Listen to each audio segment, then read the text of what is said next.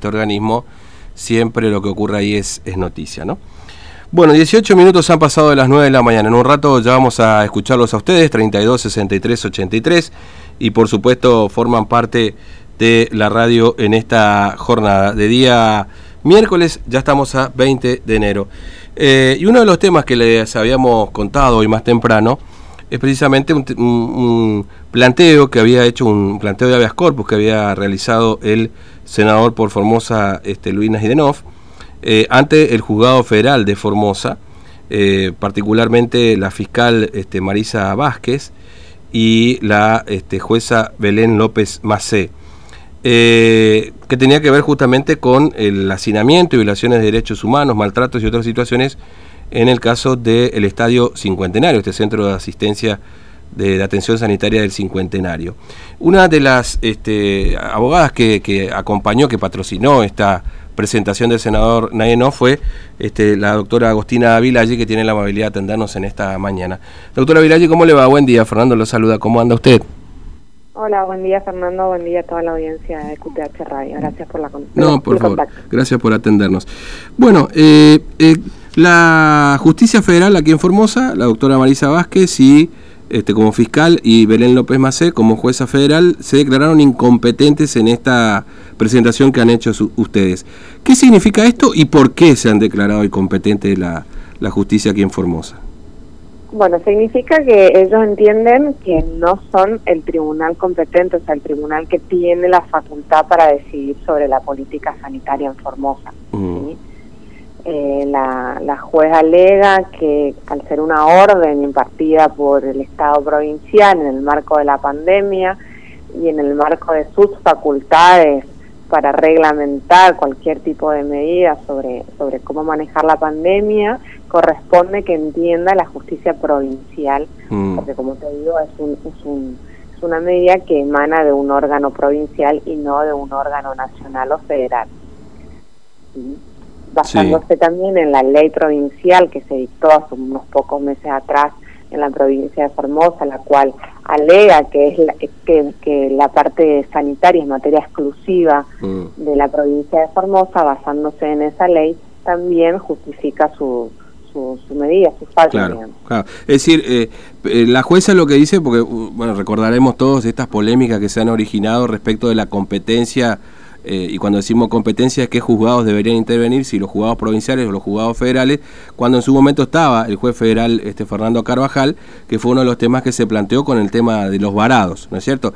Este, que era un poco similar a esto, pero diferente eh, eh, en el este en el, en el, en el por supuesto en el fondo de la cuestión que es este tema del estadio cincuentenario. Ahora, de todas maneras... Pero, sí. te, te, te, disculpen, te digo algo. El sí. primer habeas corpus que sale en la justicia federal es el, la escuela de cadetes. Sí. Está muy relacionado con el tema, porque ahí se planteaba las condiciones en que las personas varadas estaban.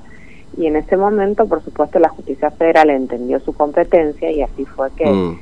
Fueron resolviendo algunas cuestiones. ¿no? Sí. Ahora, eh, en ese sentido, digamos, ya la justicia federal en el mismo juzgado, pero con otro juez, entendió que era competente. ¿Esto no obliga a esa competencia para esta nueva jueza? ¿No sería lo no, razonable? No, no sí, sí. bueno, una cosa sería lo razonable y otra cosa sería si, si obliga, ¿no? La verdad que los jueces no tienen la obligación mm. de seguir los fallos de sus superiores o de sus de, distintos fallos de sus superiores o de sus eh, anteriores jueces, ¿sí? sí. Cada juez puede dar su argumento, un argumento distinto y fallar de manera distinta. Lo que fija por ahí los fallos de una cámara, por ejemplo, es el lineamiento mm. que deben seguir los jueces, pero no están obligados a fallar de esa misma forma. Claro. En caso de que el juez de primera instancia falle, contrariando lo que dice un antecedente de la Cámara, bueno, lo más razonable es que en la apelación la Cámara ratifique lo que ha dicho. Mm, ¿no? Claro. Ahora, eh, eh, por eso es que finalmente el planteo que, eh, que, que ustedes realizan de este habeas corpus, eh, López Macei y Marisa Vázquez deciden, bueno, dicen, nosotros no tenemos competencia, pero de todas maneras lo trasladan a eh, la Cámara Federal de Apelaciones de Resistencia, ¿para qué? Para que haga la cuestión de fondo, es decir, el habeas corpus, o para que defina la competencia finalmente otra vez? La ley de habeas corpus exige que cuando el juez se declare incompetente mm. remita a, a la Cámara. Ah, entiendo. Es un, paso que está establecido en la ley de habeas corpus, por eso lo manda en consulta de manera automática a la Cámara Federal. La Cámara Federal lo que va a decidir es si la justicia federal es competente o no.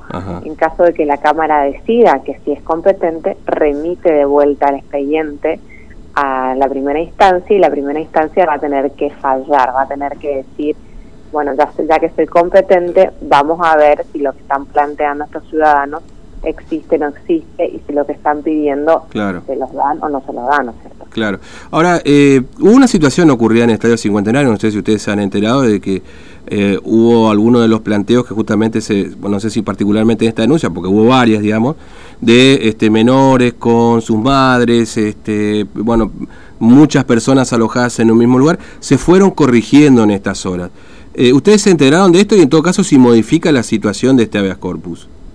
Sí, mira, nosotros en el planteo que hicimos eh, estaban, habían incluido a mujeres con niños, menores de edad, también que estaban solas, sin ningún tipo de, cuidado de algún mayor. Mm. Eso se planteó en el habeas corpus y la juez, eh, al momento de, dar su fallo, más allá de que se declaró incompetente, exhortó a la provincia de mm. Formosa para que corrija esa situación de menores eh, aislados en los centros en el centro cincuentenario específicamente ah. o sea que la medida o sea la corrección que se hizo dentro del centro de sacar a las madres con menores o los menores que estaban solos llevarlos a otro lugar eh, salió gracias al al habeas corpus que nosotros presentamos porque como te decía la jueza además de declararse incompetente exhortó a la provincia que modifique alguna de esas Claro, sí. Y sí, de hecho, este, las, este, las, las, mujeres con sus hijos fueron trasladadas a un hotel y, no sé qué pasó con las menores, me parece que también, digamos, ¿no? Todos fueron,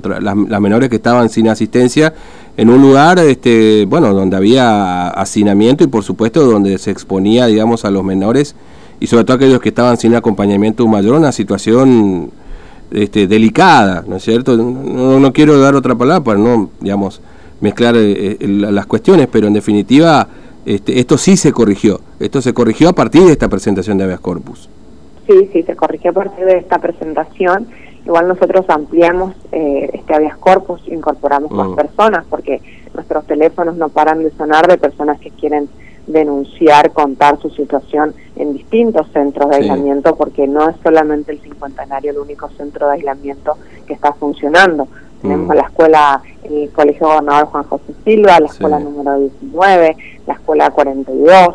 Hay varias escuelas que están funcionando con, en carácter de centros de aislamiento para personas sospechosas o síntomas leves o asintomáticos de COVID que están denunciando también una situación similar a lo que se sigue viviendo en el Estadio Cincuentenario.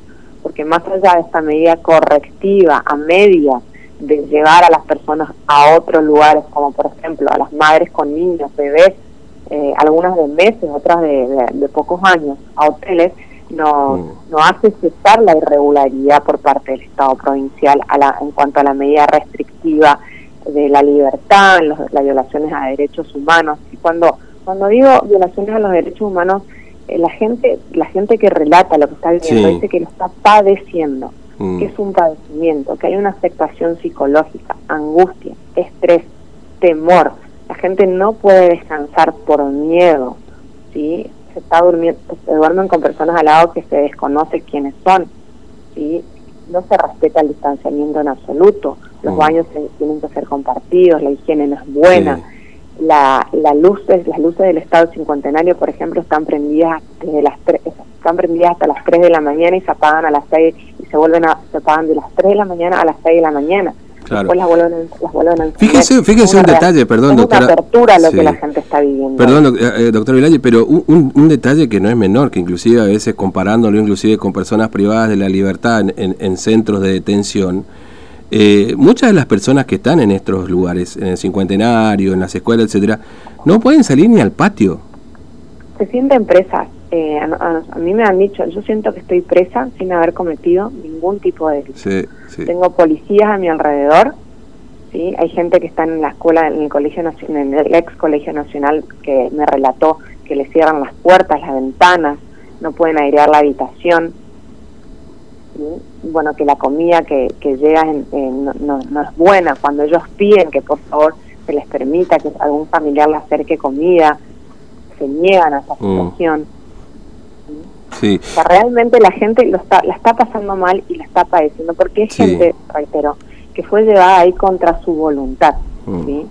Distinto es el que acepta de manera voluntaria y consciente alojarse en un centro y, y, a las personas que solicitan que por favor se les permita hacer sus aislamientos correspondientes en los domicilios. Mm. ¿sí? Y sin embargo, igual son llevadas a la fuerza. Eh, eh, una, una última pregunta, doctor porque otro de los planteos, que no sé si ustedes también lo han tenido, no sé si está incluido en el habeas corpus en definitiva, es eh, el de el desconocimiento o la falta de entrega de un certificado este, de ese resultado positivo del hisopado para el traslado de estos centros, que es una comunicación verbal en muchos casos, o en todos los casos, y que después en la página no aparece, que sí aparece, que no está, pero que a la hora de llevarlo a un centro de cuarentena no hay una comunicación escrita de ese resultado positivo. Así es, fíjate que muchísimas personas que nosotros nos relatan fueron trasladadas a los centros de aislamiento sin el resultado de su PCR, a lugares donde hay gente que ya tiene COVID positivo, mm. las amontonan a todas en un mismo lugar y después de semanas o días le avisan que habían dado o, o COVID negativo o detectable, pero igual las siguen teniendo en esos lugares, porque ellos alegan que se le tiene que repetir el hisopado a los 3, 4 días de haber eh, de haberse efectuado el primer hisopado. Entonces hay gente, realmente hay gente que no tiene el resultado del hisopado y que está alojada en estos centros simplemente por ser contacto estrecho o sospechoso de un posible COVID positivo. Eh, doctora Vilaldi, gracias por su tiempo, muy amable, que tenga buen día. Por favor, gracias a ustedes por la comunicación. Hasta, luego.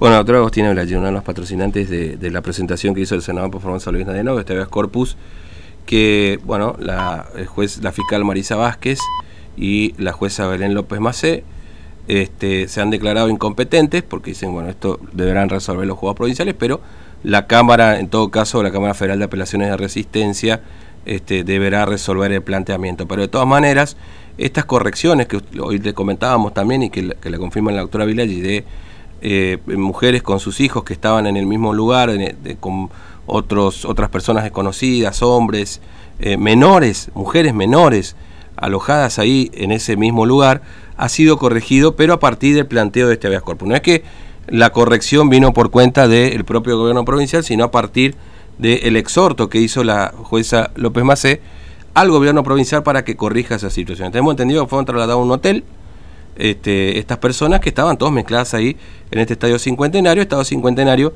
que cuando vino Alberto Fernández se sacó la foto ahí con Gildin Fran rodeado de camas, ¿no? Este, ¿Y qué le decíamos nosotros en aquel momento? Para que eso se convierta, porque la idea era de convertir eso en un centro para aquellas personas con síntomas leves. Bueno, finalmente parece que lo que le habíamos dicho nosotros en aquel momento, que era solamente un alojamiento, efectivamente se cumple así, un alojamiento, porque para que te atienda un médico, bueno, tiene que pasarte algo, más o menos, ¿no? Bueno, muy bien, 9 y 32, hacemos pausa y ya venimos.